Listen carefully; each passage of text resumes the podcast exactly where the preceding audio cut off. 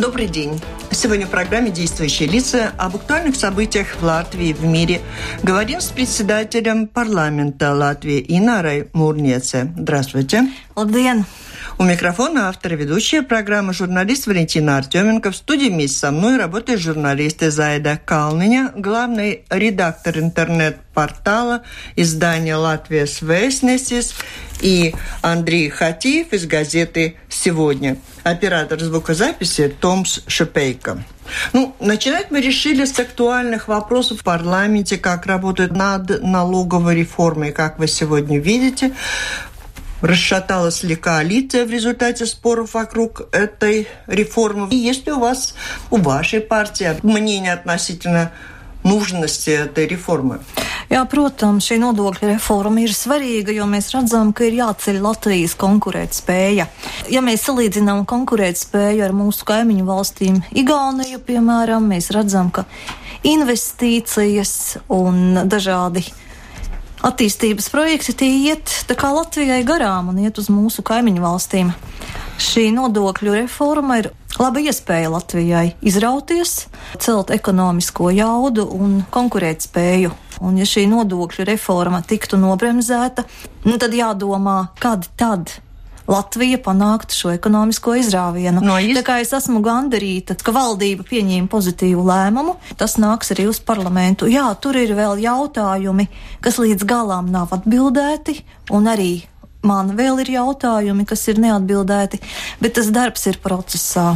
Vēl līdz 1. jūnijam valdība vienosies par izcinājumiem veselības aizsardzības jomā, un jāskatās arī, kā budžets tiks sabalansēts. Tā kā konceptuāli jā, bet par detaļām vēl ir jāraugās konkrēti. Un arī parasti jau, kad uh, valdības sūtītie likuma projekti nonāk parlamentā, Un es paredzu, ka šajā gadījumā arī tie tiks ļoti rūpīgi vērtīti. Vispirms jau atbildīgajā budžeta komisijā, tāpat sociālo un darba lietu komisijā, kas atbild par veselības aizsardzības jomu, izglītības komisijā, arī citās nozaru комиссиях. Bet отбилдига, протом, Есть у вас, на ваш взгляд, что означает то, что единство в какой-то момент заявило, что очень много огрехов, и, скорее всего, этот проект не будет рассматриваться, а потом они сказали, что, в принципе, готовы поддержать. Это свидетельствует о больших проблемах правящей koalīcijai?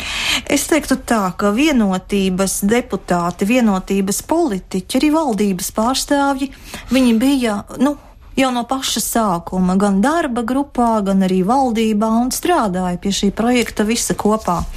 Tas, ka vienā brīdī vienotība izteica savu pozīciju, nu, politiskās partijas konkurē un vienotība parādīja sevi, bet galu galā tomēr vienošanās tika panākta. Jā, tas ir mm. normāls process. Diskusijām par ļoti būtiskām lietām ir jābūt, tas ir skaidri jāpasaka, bet uh, Nu, кашки в коалиции существуют, они еще усилятся.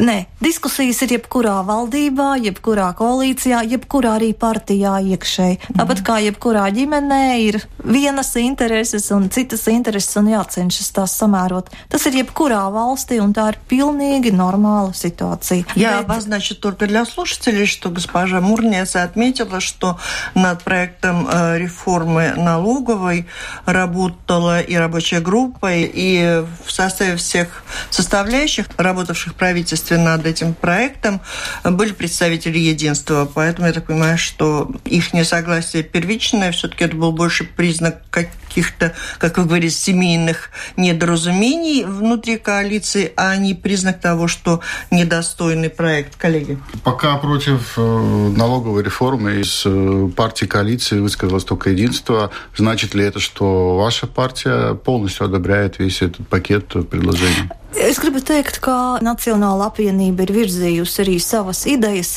un pagaidām ir panākta konceptuāla vienošanās, bet tas darbs jau vēl nav pabeigts, un par detaļām vēl būs diskusijas.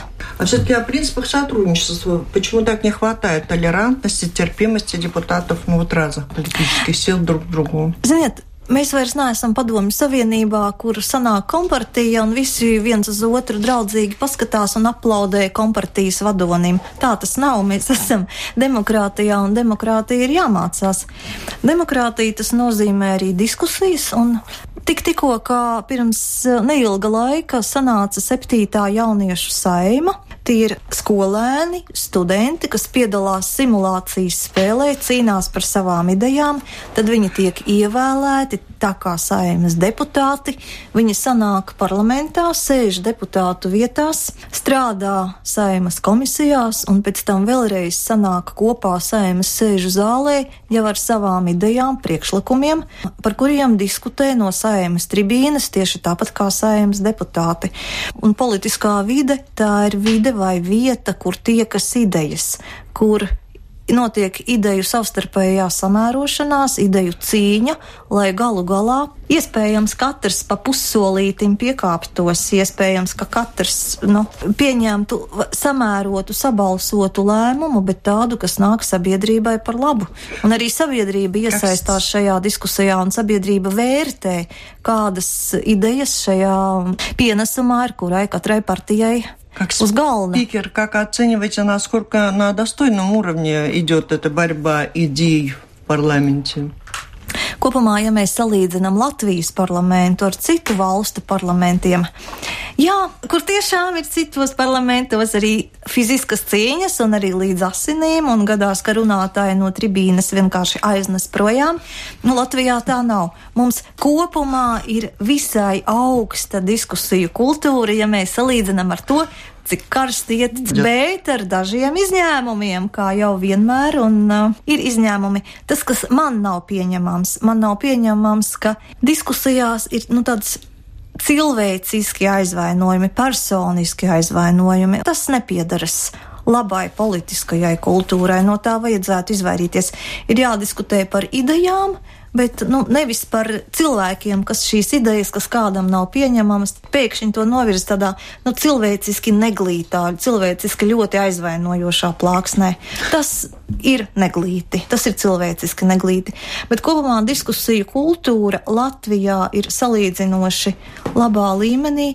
Jā, var teikt, ka tā ir tā kā mazliet kritusies, salīdzinot vēl ar to, kāda tā bija pirms, nu, dažiem gadiem, bet nu, varbūt tā ir šī laikmeta iezīme. 140 Twitter zīmes arī kaut kur nosaka to kvalitātes līmeni vai, vai kvalitātes latiņu.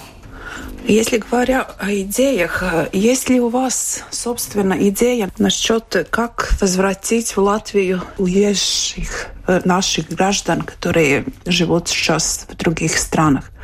Считаете, что стоит на это тратить деньги? Я дополню. Это сейчас у самоуправления, и, и там каждое самоуправление как может. Так, Jā, un Nacionāla apvienība ir diezgan daudz ko darījusi arī šajā jomā.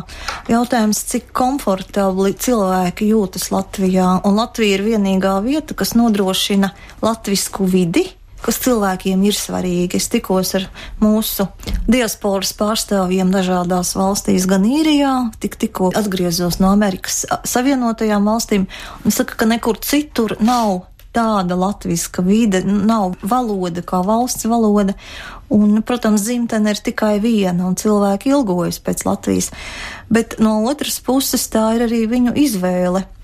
Vai izvēlēties valsti, kurā dzīvot, samērot iespējām algu, ko nopelnīt, bet eh, tam, kam būtu jāvelta īpaša vērība, manā skatījumā, lai ģimenes ar bērniem varētu pēc iespējas labāk dzīvot Latvijā un justies droši. Un Nacionāla apvienība ir arī virzījusi ļoti daudzas iniciatīvas. Es te atgādināšu kaut vai to, ka tika pieņemta demogrāfijas atbalsta programma, ko dažs labs nodēvēja par ultimātu, bet beigu beigās tas ir atbalsts ģimenēm, un arī šīs iniciatīvas tiek turpinātas uz priekšu. Arī tas palīdz cilvēkiem izšķirties, palikt valstī vai atgriezties valstī. Bet tas, ja mēs raugamies uz vidējo algu, Protams, ka Norvēģijā vidēja alga, es domāju, vēl desmitiem gadu būs augstāka nekā Latvijā. Es izstāstīšu. 430 с Нового года минимальная зарплата. Jā, ir arī šī nodokļu reforma kas paredz nevienlīdzības mazināšanas pasākumus, un, un arī tā ir gan neapliekamā minimuma celšana, gan arī minimālās algas celšana. Bet es gribu izstāstīt vienu cilvēcisku stāstu. Pirms, man liekas, pusotra gada Es biju Latgolē, un bija jau vēls, vēls vakars. Mēs iebraucām Rezeknē, un tur bija vecicībnieku baznīca. Mēs ieejam baznīciņā, un mēs runājām ar vecticībnieku priesteri par to, kā cilvēki jūtas Latgalē, ko viņi domā, un arī par tiem, kas pako koferus un domā, vai palikt Latvijā vai braukt projām. Un tad Krievs vecacībnieks teica, nu, labi, ka saimā ir pieņēmuši to demogrāfijas atbalsta programmu, jo viņam ir četri bērni Un viņš pats jūt, kā šī programma darbojas. Tad es biju pārsteigta, jā, Latgale Криевс, кревиски runājoši. Почему вы выделяете, что именно русские об этом говорят? Вы считаете, что Латыш иначе отнесся бы к этой программе? Nē, nu māc teikt, ka, nu jā, nu Nacionāla apvienība vairāk ir koncentrējusies uz nacionālo interešu aizsardzību, bet tajā pašā laikā mums ir citu tautību cilvēki, kas saka, jā, demogrāfijas atbalsta programma nāk par labu visām tautībām un nāk par labu valstī kopumā. Вы говорите о том, что побывали в Латгалии и общались там со священником Старообрядческой церкви. На этой неделе прошли мероприятия по Латгальскому конгрессу, которому исполнилось 100 лет. И вот в одной из программ, тоже Латвийского радио 4, латгальцы поднимали такие вопросы. Мне было бы интересно услышать ваш комментарий, что вы думаете по этому поводу. Предприниматели считают, что вот эта зарплата в 430 евро для них неподъемна в Латгалии и загонит их в тень, хотя в то же время для того, чтобы люди возвращались туда жить, нужна зарплата как можно больше. И еще один вопрос по возможности обеспечения изучения письменного латгальского языка в школах в Латгалии теми, кто этого хотел, потому что, оказывается, такой возможности тоже нет. Прокомментируйте, пожалуйста. Jā, es arī pati piedalījos Latgales да. kongresa klausoties, kādas uh, ir runas, lasot rezolūcijas projektu, klausoties komentārus, kas arī izskanēja šajā zālē, es sajūtu, ka cilvēkos latgalē vai zināmā cilvēku daļā latgalē ir rūgtums, liels sarūktinājums un neapmierinātība. Citreiz ir kaut kādas jomas, kur varbūt tas ir vairāk pamatots, jomas, kur mazāk pamatots, bet es, mana sajūta ir, ka mums būs visiem jāsēžas pie viena liela sarunu galda, būs jāliek uz galda fakti, faktoloģiskie materiāli un būs jāstrādā un kopīgi jāmeklē risinājumi. Tas attiecas gan uz jūsu pieminētajiem ekonomikas jautājumiem, tas attiecas gan uz valodas jautājumiem, gan uz kultūras jautājumiem, uz nacionālās savdabības jautājumiem, kas ir latgalēji. Mums būs visiem ļoti nopietni jāstrādā. Un šajā sakarā es esmu uzrunājusi un aptaujājusi dažus pagaidām vēl dažus savus kolēģus parlamentā, ko viņi domātu par Latgales apakškomisijas veidošanu. Tur būtu jābūt pārstāvētiem gan no Latgales ievēlētajiem parlamentāriešiem, un tā varētu aicināt vai strādāt kopā arī ar attiecīgajām ministrijām.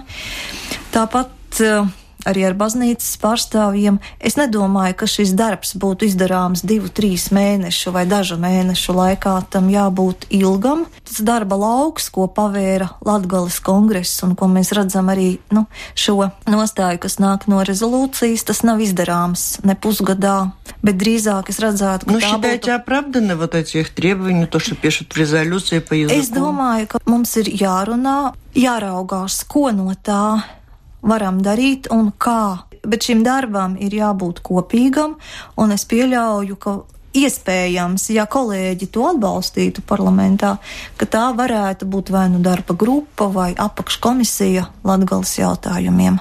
Ну, у языка латгальского особый статус все же Ja tu?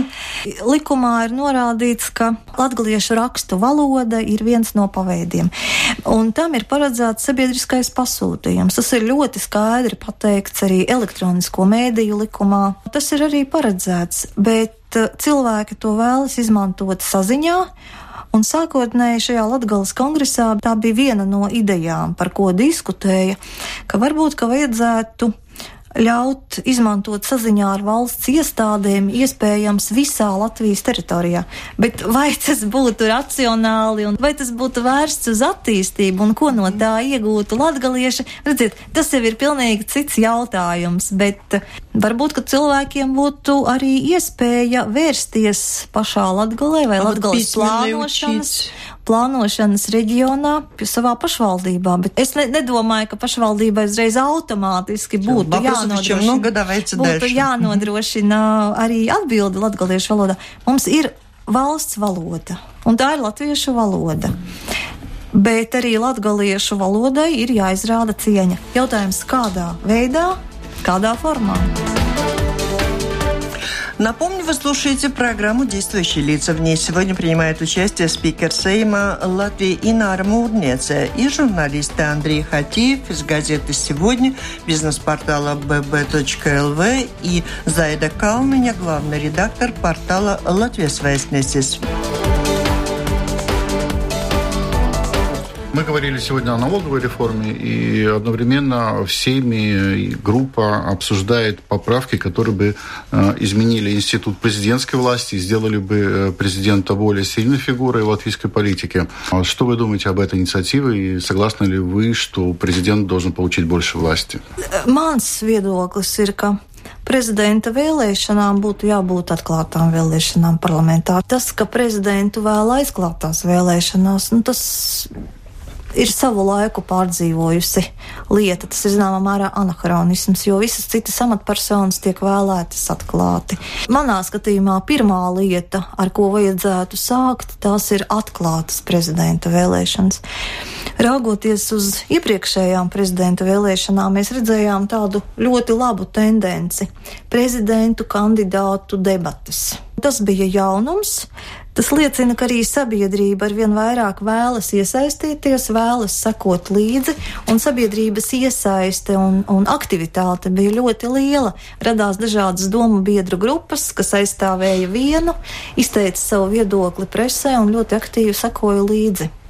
Tomēr mums ir parlamentāra republika, un likumdošanas vara pieder парламентам. То есть выступать свою власть президенту не желаете. Ну, это было понятно. Есть и другое предложение, которое тоже обсуждается в обществе довольно и среди политиков. Это изменение Сейма, а, сделать из него двухпалатный, чтобы не только попадали люди туда по партийным спискам, а, но и а, какие-то сильные индивидуальные личности, представители регионов, допустим.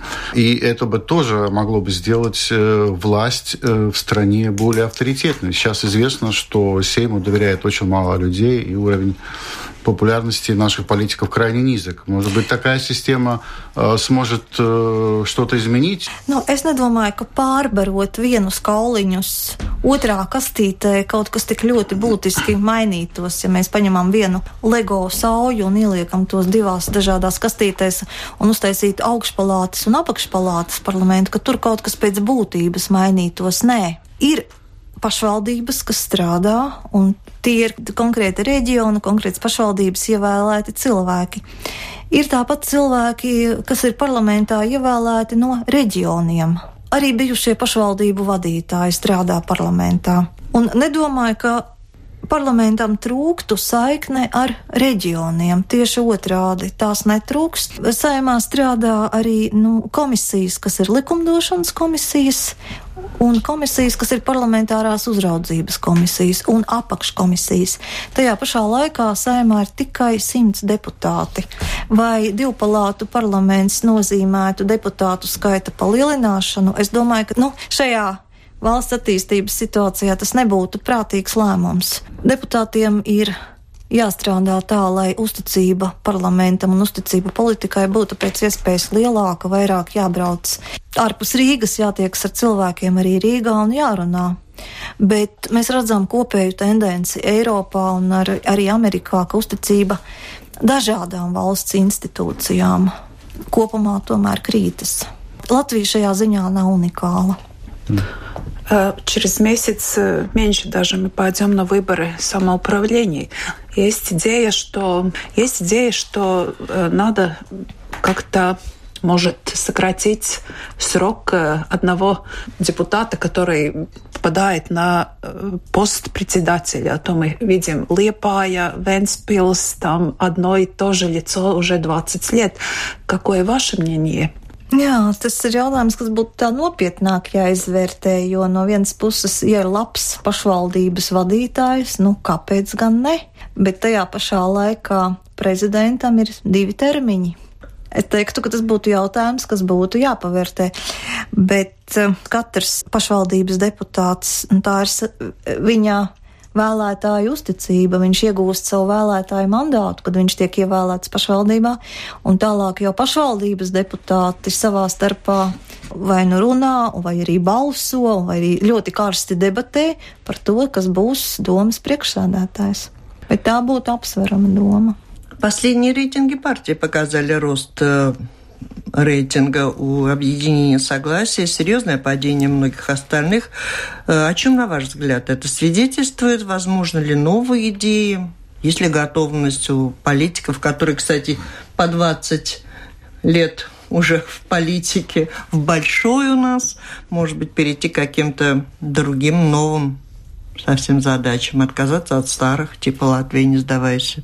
iespējams, ka jūs mazliet tā kā vienpusīgi raugaties, jo, redziet, tas bija Latgalē, un tas bija Krievs, kurš teica, jūs Nacionāla apvienība esat iestājušies par demogrāfijas apakšprogrammu, kas nāk par labu mums, Krievijam, un arī citām tautībām. Tā kā šīs idejas ir tādas, kas ir vērstas uz visu tautību, gan attīstību.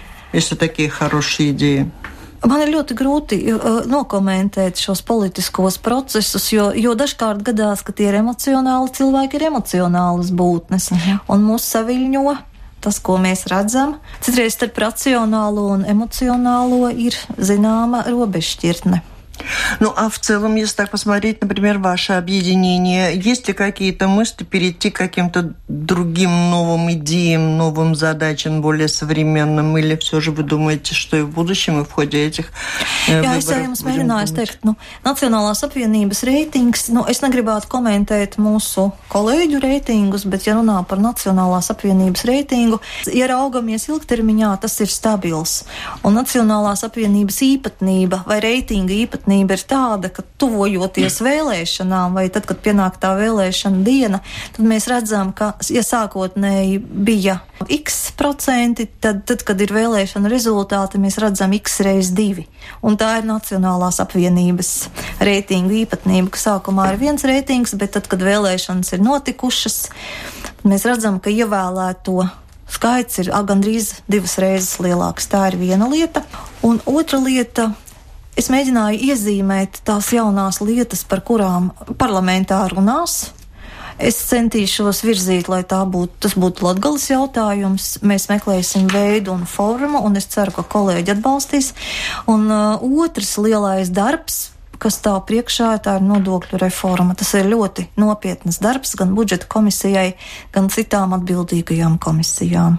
Я хочу сказать радиослушателям, что госпожа Мурнеца отметила, что рейтинги рейтингами, однако число депутатов, попадающих после выборов э, во, вла во власть, в депутаты значительно больше, чем показывали до этого рейтинги. Означает ли это, что идей как бы новых путей Nacionālajā объединение искать не будет. Для объединения Nē, es teicu, ka Nacionālā latišai... apvienība atrodas nemitīgos meklējumos un tiek turpināta demogrāfijas programma. Mēs domājam arī par to, kā vairāk varētu nostiprināt valsts valodu vai cieņu pret valsts valodu. Arī šajā jomā ir iesniegts konkrēts likuma projekts. Tāpat Nacionālā apvienība ļoti aktīvi strādā saistībā ar plānoto nodokļu reformu. Nacionālās apvienības pārstāvji arī šajā darba grupā. Un arī Nacionālā apvienība ir iesniegusi savas idejas eh, nodokļu reformai. Tā kā šis darbs notiek. Есть идея на столетие Латвии статус неграждан как-то смягчить. Какое ваше мнение там новорожденным или, может, подальше кому-то? Jā, paldies par šo jautājumu. Tas jau vairāk kārt sabiedrībā ir ticis apspriests. Iepriekšējā saimnes sasaukumā parlaments pieņēma pilsonības likumu. Darbs pie pilsonības likuma bija ļoti nopietns, tika ieviesta dubultpilsonība un arī pieņemti citi ļoti būtiski grozījumi, kas saistīti ar pilsonību. Es esmu runājis ar saviem kolēģiem, un arī parlamentā ievēlētie deputāti ir ļoti skaidri pateikuši, ka parlaments šo darbu ir izdarījis, un nekādi tālāki pilsonības likuma grozījumi netiek plānoti. А тогда, когда мы говорим о столетии, об этих планах, это, это просто чьи-то такие небольшие идеи, но в принципе меняться ничего не будет. Я вас правильно поняла? Parlamenta deputāti ir pateikuši, ka nekādi grozījumi mm -hmm. netiek plānoti, un mēs arī Просто Latvijā, многие заговорили вдруг un mēs, nu, nevis daudzi, bet varbūt uh -huh. valsts prezidents bija izteicies, iespējams, ka kāds no valsts prezidenta tā sauktās integrācijas komisijas ar šādu ideju bija klajā nācis, bet parlamentā, jā, mēs uh, šo prezidenta mm, varbūt kancelējas pārstāvju vai prezidenta paša ideju mēs apspriedām. Es gribu atgādināt, ka tad, kad tika pieņemti šie konceptuālie pilsonības likuma grozījumi, tad tika pieņemti arī atvieglojumi attiecībā uz pilsonības piešķiršanu Latvijā jaundzimušajiem bērniem. Un šobrīd pietiek tikai ar viena vecāka izteikto piekrišanu Ir bijušas situācijas, kad ir piemēram kāds strīds ģimenē, un tad, lai saņemtu pilsonību, tad otrs vecāks ir izmantojis šo savu iespēju, lai risinātu šādā veidā attiecības ģimenē. Šobrīd pietiek tikai ar viena vecāka iesniegto iesniegumu, lai bērns tiktu pie Latvijas pilsonības. Уже какое-то время работает Институт народных инициатив, э, народного законотворчества, и всем регулярно попадают инициативы, собравшие больше 10 тысяч подписей, но почти все они парламентом не одабриваются, за исключением э, малозначительных, вроде э, техосмотра для новых машин двухлетнего, э, который на реальную жизнь населения никак не влияет. Значит ли это, что депутаты Сейма не доверяют своему народу и полагают, что они лучше знают, что ему народу надо?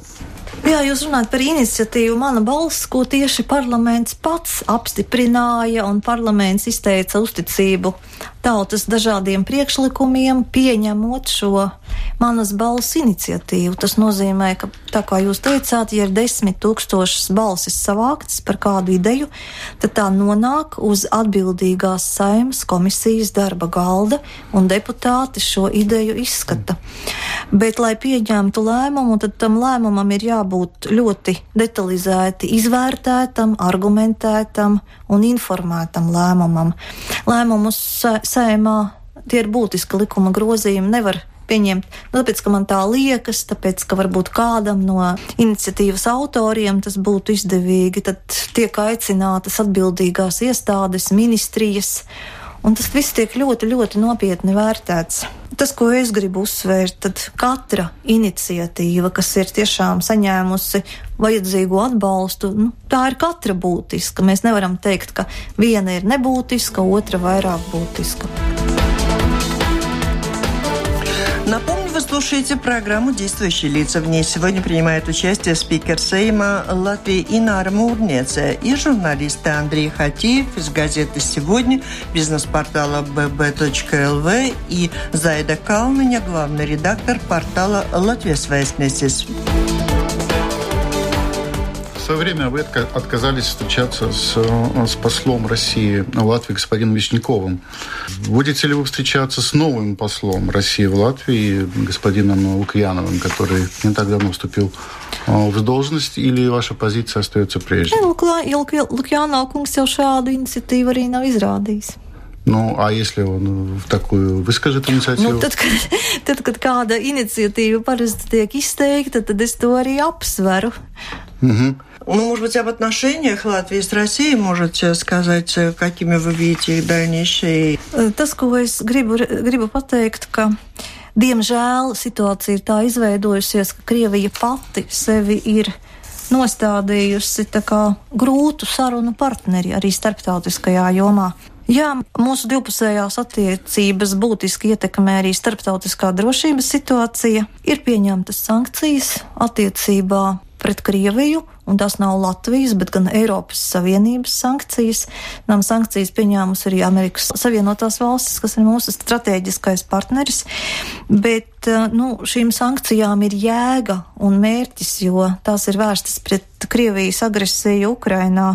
Eh, tas, ka arī mūsu starptautiskie partneri, Eiropas valstis, Amerika, runā par to, ka Kremlis cenšas iejaukties politiskajās norisēs Eiropā, politiskajās norisēs Amerikā, cenšas ietekmēt vēlēšanas. Tas viss apgrūtina dialoga veidošanu Eiropas Savienībai ar Krieviju, Amerikas Savienotajām valstīm ar Krieviju. Mēs vēlētos, lai mums blakus austrumos būtu stabila prognozējuma valsts ar demokrātiskām vērtībām, ar kuru mēs varētu sadarboties pragmatiski, racionāli un iespēju robežās. Bet arī 2008. gada ekonomiskā krīze Latvijas uzņēmējiem parādīja, ka ir ļoti nopietni jādomā. Ja sadarbojas ar Krieviju, tad ir jāsadarbojas un jāmeklē noietu tirgi arī Eiropā. Tāda bija mūsu uzņēmēja mācība. Attiecībā par, par šodienu var teikt, ka jā, ka atzīstami strādā Latvijas un Krievijas valsts robežu demarkācijas komisija, notiek regulāra un aktīva starp institūciju sadarbība robeža aizsardzības, nelegālās migrācijas, organizētās noziedzības un uh, dažādos citos jautājumos. Mēs vēlamies racionālu sadarbību, bet uh, attiecībās ar Krieviju Krievija pati zināmā mērā pašizolējas un par to satraukumu pauž vairs ne tikai Baltijas valstis un Polija, bet par to satraukumu pauž arī Vācija, Франция, Америкас Savienotās valstis un citas valstis. Межнациональные отношения. Видите ли вы возможность перспективы сближения людей разных национальностей здесь, в Латвии, потому что остается жителей в Латвии все меньше, и они все те же. И теперь очень важно, чтобы у них были общие цели, может быть. Bet es gribētu runāt par to, ka Latvijā dzīvo dažādas tautības - latvieši, krievi, gauņi, poļi, lietuvieši un ukrāņi un citu tautību pārstāvi. Un mēs jau redzam, ka tā, nu, robežšķirtne. Nav tik daudz vairs valodas zināšanas vai nezināšanas jautājums, bet drīzāk tā informatīvā telpa vai tās politisko simpātiju telpa, kurā šie cilvēki dzīvo vai kurā viņi ir ievilkti. Un mēs redzam, ka 9. maijā pie tā sauktā uzvaras pieminekļa ir ļoti daudz krievu tautības jauniešu. Un tad man arī gribētos vaicāt, kāpēc viņi tur ir. Jo otrais pasaules, otrā pasaules, otrā pasaules kara beigas visa Eiropa svin 8. maijā, Krievija svin 9. maijā. Manā ieskatā, un arī es pārstāvot Nacionālo apvienību, mana partija ir nākusi klajā ar ideju, ka ir jāveido kopīga izglītības platforma, un tās būtu skolas, vienota skolu sistēma, kur tie bērni kopā izaugtu vienotā ideju telpā ar piederības sajūtu Latvijai, jo mēs gribam, lai viņi justos piederīgi Latvijai, jo arī tie krievi, kas Latvijā aug, un pratīs latviešu valodu, nesīs latviešu valodu uz priekšu, bet mēs gribam, lai viņi nestu uz priekšu arī Latvijas valsts vērtības un paši būtu ar dziļu, dziļu piederības apziņu. Vienota skolu sistēma. Šobrīd tās augtajās Krievu skolās jaunieši salīdzinoši labi iemācās valsts valodu, un viņi sāk studijas augstskolā, bet vai viņi iemācās Latvijas vērtības, vai viņi iemācās kļūt par īstiem Latvijas pilsoņiem? Mans vectēvs, kura ģimenē nebija latviešu valoda kā dzimtas valoda. Viņš bija visīstākais Latvijas patriots. Viņš dzīvoja Latgales austrumos, un padomju karaspēkam ienākot, viņš centās aizstāvēt Latviju, bet viņu kā, aiz, kā vietēju aizsargu priekšnieku, kuru par aizsargu priekšnieku bija izvēlējušies paši latvieši, viņu nogalināja okupācijas karaspēks. Tādi ir stāsti. Mēs gribam, lai būtu Latvijā vairāk patriotu, vienalga kāda viņi ir viņu ģimenes valoda которые вот собрались 9 maija. Nu, neko ar viņiem darīt. Nevajag, vajag, vajag radīt, vajag strādāt uz nākotni un veidot vienotu skolu sistēmu, kur vairs nedalītu jauniešus tā, kā tas notiek šobrīd. Mēs varam vienīgi cerēt, ka viņi atvērs kādu vēstures grāmatu vai ka viņu ceļā gadīsies kāds dzīves, gudrs dzīves, es neteikšu skolu pasniedzējs, bet drīzāk tāds dzīves От политиков skolotājs. что-то зависит в парламенте от их риторики, Jā, es domāju, ka arī no politiķu retorika vairs tik ļoti neietekmē šo sabiedrisko vidi, kā, kā tā ietekmēja pirms pieciem vai desmit gadiem. Tad šie izteikumi tika vērtēti un tika uztvērti daudz asāk, un arī tie izteikumi vairs šobrīd nav tādi, kas polarizē, bet tādi un, un arī idejas, kas tiek apsvērtas, kas tiek. Uh, aicinātas strādāt uz Latvijas nākotni.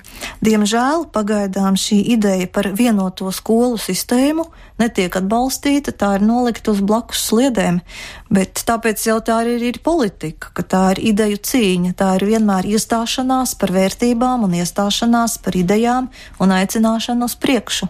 Es ceru, ka šī ideja tiks pieņemta, jo es neredzu citas reālas iespējas, kā veidot jauno paudzi, kurā dažādas tautības lai kāda būtu ģimenes valoda, bet viņi būtu īsti Latvijas patrioti.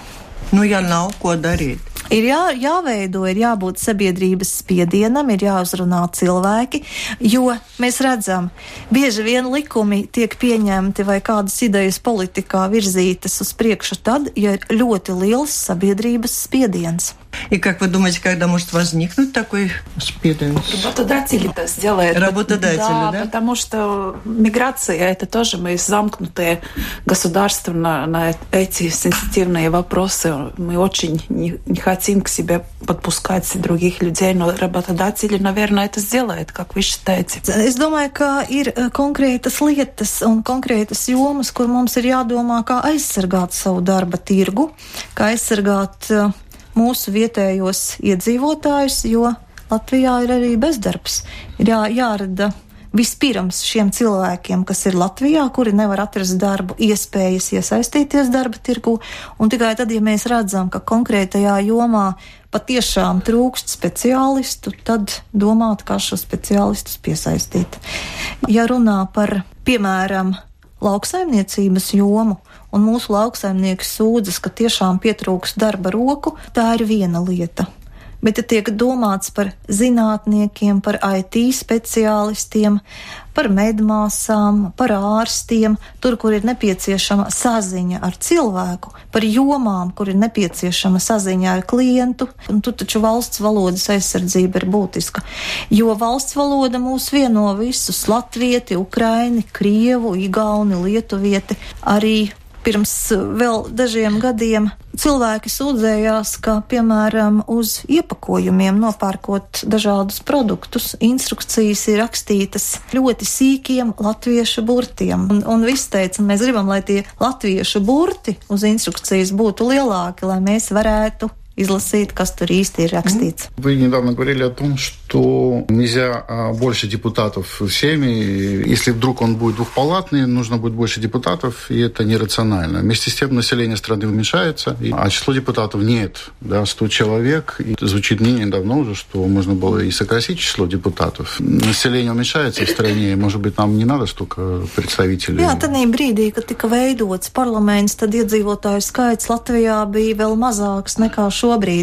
Un neraugoties uz to, tika izlemts, ka parlamentā ir jābūt pārstāvētiem simts deputātiem. Tā kā manā skatījumā tas nav arguments, jo tad, kad parlamentu dibināja, iedzīvotāju bija vēl mazāk nekā šodienas Latvijā. Mans arguments ir tāds, ka parlamentam ir jābūt rīcības spējīgam un darboties spējīgam. Parlamentam ir ļoti dažādas kompetences. Strādā budžeta komisija, kurā ir jābūt pārstāvētiem arī visām politiskajām frakcijām, tas nozīmē visām partijām, kas ir ievēlētām, ievēlētas parlamentā.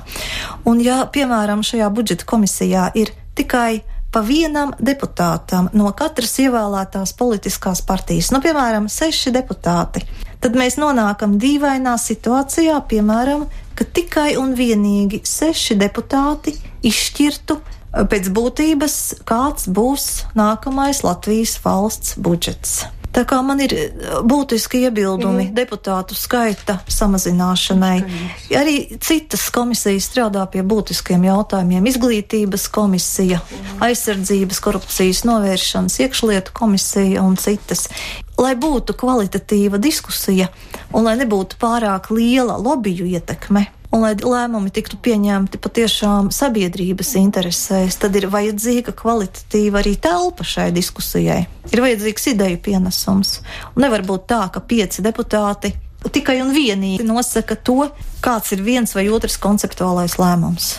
О международных событиях, ну, ваша оценка, как вы считаете, Брексит, выборы во Франции, как повлияют на ситуацию в Евросоюзе и в Латвии? Ваша точка зрения, как ко всему относитесь? Vēlēšanas Francijā un to, tas jau ir diezgan skaidri redzams, ka stiprina Eiropas Savienību kā valstu savienību. Tas ir viens punkts. Bija bažas, kāds būs šo vēlēšanu iznākums, bet uh, vēlēšana iznākums ir tāds, ka Eiropas Savienība nostiprinās attiecībā uz Brexit. Būtisks būs jaunās parlamenta vēlēšanas. 8. jūnijā Lielbritānijā ir izsludināts parlamenta vēlēšanas, un te faktors ir, kāds būs jaunievēlētais Lielbritānijas parlaments. Ar kādām noskaņām atnāks jaunais parlaments? Все, спасибо. Это была программа «Действующие лица». В ней приняли участие глава Латвийского Сейма Инара Мурнецек и журналист Андрей Хатиев из газеты «Сегодня» и бизнес-портала bb.lv, а еще Зайда Калниня, главный редактор интернет-портала издания «Латвия Свясность». Программу провела Валентина Артеменко, Латвийское радио 4, оператор звукозаписи Томс Шупейко. Всем спасибо, удачи. До встречи в эфире.